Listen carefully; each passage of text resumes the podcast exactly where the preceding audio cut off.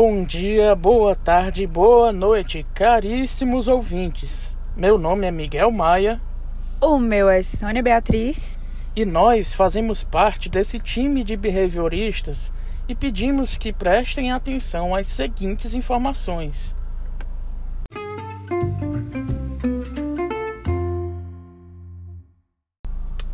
Neste podcast, abordaremos um tema pra lá de turbulento, polêmico, perigoso, em alguns momentos sutil e velado, outras vezes nem tanto, pois deixa marcas que não são tão fáceis assim de apagar.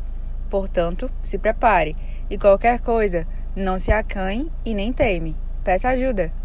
Aqui, convidamos vocês para participar desta reflexão sobre o famigerado machismo que afeta principalmente a vida de mulheres em todo o mundo, mas que também prejudica os homens de maneiras que você, macho, homem com H maiúsculo, heterotop, pode nem imaginar. Antes de tudo, precisamos falar do psicólogo norte-americano Skinner e apresentar um pouco do caminho que ele, enquanto criador do behaviorismo radical, percorreu para propor o seu método de análise do comportamento. Afinal, aqui tratamos o machismo como um comportamento que foi selecionado de alguma maneira. Mas qual foi ela? Skinner, para desenvolver seu modelo explicativo de análise do comportamento, teve como base a teoria da seleção natural de Charles Darwin e a lei do efeito de Edward Thorndike. Para ele, o comportamento é uma consequência de interações organismo-ambiente. É verdade, muito bem colocado, Miguel. Interessado em descrever o processo pelo qual o comportamento é determinado, Skinner definiu que tanto características biológicas quanto características comportamentais e culturais evoluem por intermédio de tais processos seletivos. Então, propôs esse modelo em um artigo intitulado Seleção por Consequências. Para ele, o organismo possui comportamentos que variam de acordo com sua relação com o ambiente, o que possibilita a atuação de contingências seletivas. A partir dessa compreensão, comportamentos como o machismo podem ser analisados em sua probabilidade estatística de acontecer ou não quando submetidos a reforços positivos ou negativos encontrados no ambiente. Na teoria do behaviorismo radical, podemos identificar três níveis de processos de variação e seleção. Primeiro, nível filogenético, o qual estabelece as características entendidas como inatas das espécies. 2. Nível ontogenético, o qual estabelece as características individuais dos organismos. E 3. Nível cultural, o qual possibilita o surgimento e transmissão de práticas culturais. A partir do exposto, fica a pergunta: o machismo é inato ou condicionado?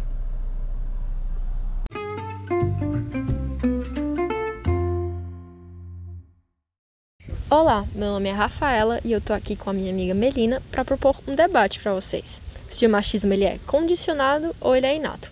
E das várias definições de machismo, nós escolhemos esta, que é o ato de se posicionar contra a igualdade de direitos e deveres entre os gêneros, e tem por objetivo menosprezar e qualificar como ruim qualquer comportamento feminino.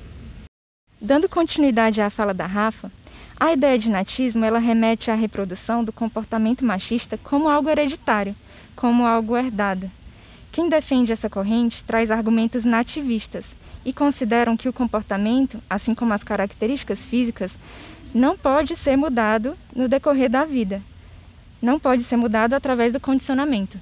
Ah, então é como se o nível cultural e ontogenético não tivessem nenhuma influência sobre o comportamento? Exatamente, Rafa. É como se eles só considerassem o nível filogenético. No entanto, o ideal é falar que a pessoa tem uma tendência genética a um comportamento, por exemplo, a preguiça, a gula, ao otimismo, pois é diante daquilo que vivenciamos no ambiente ao que somos expostos, a forma como somos educados e tudo o que temos de experiência que irão se manifestando mais ou menos as características predispostas. Isso vale para todos os traços, desde a inteligência, quantidade de sono, preguiça, gula. Portanto, fica claro que o comportamento machista, ele é aprendido nas interações ambiente e organismo. Então, Rafa, é como se o machismo fosse uma prática cultural? Sim, precisamente, Melina. Porque, assim como um famoso autor do behaviorismo radical, Skinner, diz, cultura é o conjunto das contingências de reforço mantidas por certo grupo social. Mas o que seriam essas contingências de reforço no machismo? Então, nesse contexto, podemos dizer que as contingências de reforço são alguns exemplos, na verdade, né? São piadas machistas, por exemplo, é, dois indivíduos falam, citam uma piada machista e os ambos riem. Isso, isso funciona como um, um reforço, pois ambos estão reforçando positivamente o comportamento. Sim. Entendi, Rafa. É como se, quando essas piadas são contadas e existe um riso sobre isso, esse, essa piada vai continuar a ser contada, porque foi engraçada, e as pessoas que ouvem vão reproduzi-la. Exato, é como se fosse um reforçamento positivo.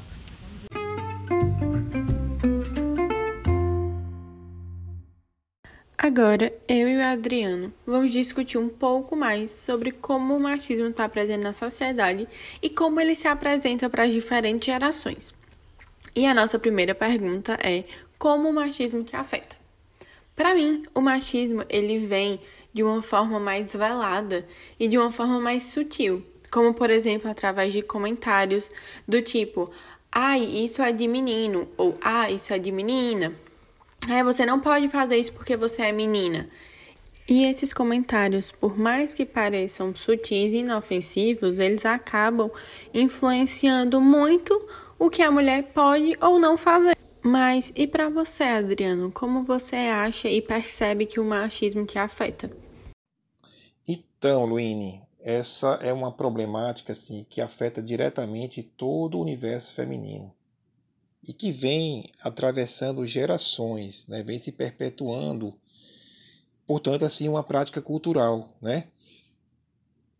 E agora, assim, eu acredito que com o passar do tempo, é, o machismo ele vai adquirindo uma nova roupagem, uma nova forma de se manifestar, de uma forma mais sutil, que antes era mais visível, hoje se dá muito nas sutilezas, mas continua afetando toda a sociedade.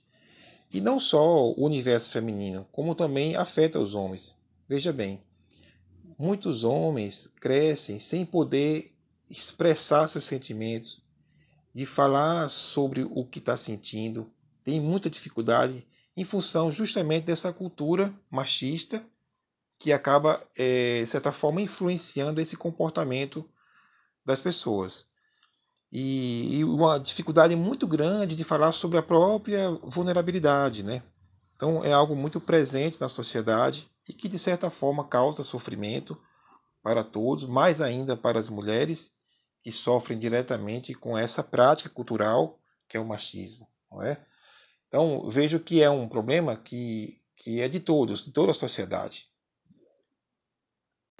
Sim, Adriano, concordo com o que você falou dessa questão do homem ter dificuldades ainda de mostrar, demonstrar sentimentos é uma coisa que vem mudando, porque o machismo ele vai se adaptando com o passar dos anos, mas contra esse machismo que vem se adaptando também, leis começaram a ser criadas para proteger as mulheres da violência doméstica.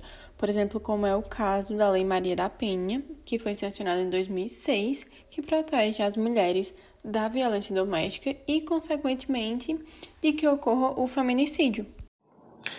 Verdade, Luíne. Muito bem lembrado. A Lei da Maria da Penha representa um marco na história de luta e combate à violência contra as mulheres. Perceba que ponto pode chegar é, a cultura machista e que muitas vezes é, se evidencia nas sutilezas dos comportamentos, culminando até mesmo em uma violência física. Sendo esta uma problemática de toda a sociedade, fica o desafio de refletirmos e agirmos juntos na direção de extinguir as práticas que favorecem a sobrevivência dessa cultura tão nociva. Com certeza, Adriano. E como já foi citado pela Melina e pela Rafa, o machismo ele é algo aprendido, pois está diretamente relacionado à relação que ocorre entre o ambiente e o organismo, que irá formar as práticas culturais. E é por meio dessas práticas culturais que atitudes machistas podem ser acabadas. Mas para que isso ocorra, é preciso que mudanças no comportamento reproduzidos socialmente sejam mudadas. Isso poderia ocorrer por meio da educação nas escolas que ensinariam os meninos a reproduzir menos essas atitudes machistas e ajudar as meninas a identificar e ambos a combaterem essas atitudes. Essa mudança nos comportamentos trariam como benefício uma maior liberdade aos homens para poder expressar os seus sentimentos e principalmente as mulheres, né? Porque aí as taxas de feminicídio, por exemplo, iriam diminuir, já que as mulheres são as principais vítimas da violência doméstica que ainda apresenta alta no Brasil.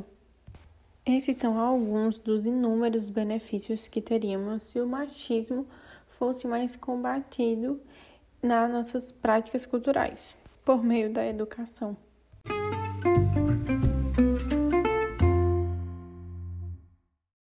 Podemos concluir então que o machismo afeta tanto homens como mulheres.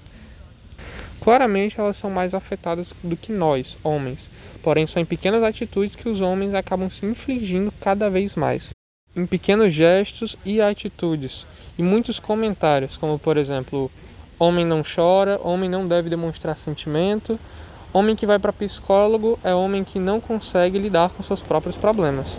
E todos esses comentários têm em comum o nível cultural, que se dá de práticas culturais que são passadas à frente.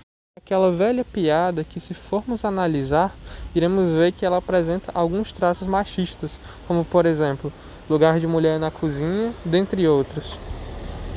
Essa piada que muitas vezes nos provoca gargalhadas, risos, uma comédia momentânea, está ajudando a proliferar o nível cultural do machismo, que através disso é gerado reforçadores positivos, como a risada, dentre outros, que acaba incentivando o indivíduo a repetir essa piada para poder obter esse prazer novamente.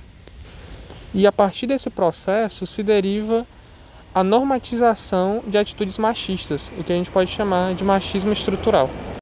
Deve-se entender que os mínimos gestos fazem a diferença Atitudes que você reproduz através da fala ocasionam a normatização. E para impedir tal normatização, se põe como necessário reforçadores negativos sobre esses gestos. Como, por exemplo, a atenção daquele seu amigo que é acostumado a fazer piadas mais machistas, aquelas piadas que não deveriam ser aceitas socialmente, pois acabam prejudicando as mulheres e também os homens. E para isso acontecer, é necessário uma mudança no nível cultural que para acontecer também é necessário a mudança de atitude por parte de cada um. E para encerrar, esse podcast teve como embasamento alguns artigos. Um do Comporte-se, que comenta qual o papel do homem na desconstrução do machismo estrutural. Outro do Núcleo do Conhecimento, que fala sobre o comportamento machista, se ele é inato ou é condicionado. E por último, uma outra matéria do Diário do Nordeste que comenta sobre os homens que são as minorias nos consultórios terapêuticos e deduzem o porquê da resistência por parte dessa população em cuidar da sua saúde mental. E no mais, é isso. Gostaria também de agradecer, em nome de toda a equipe, todos que escutaram esse podcast até agora. Obrigado.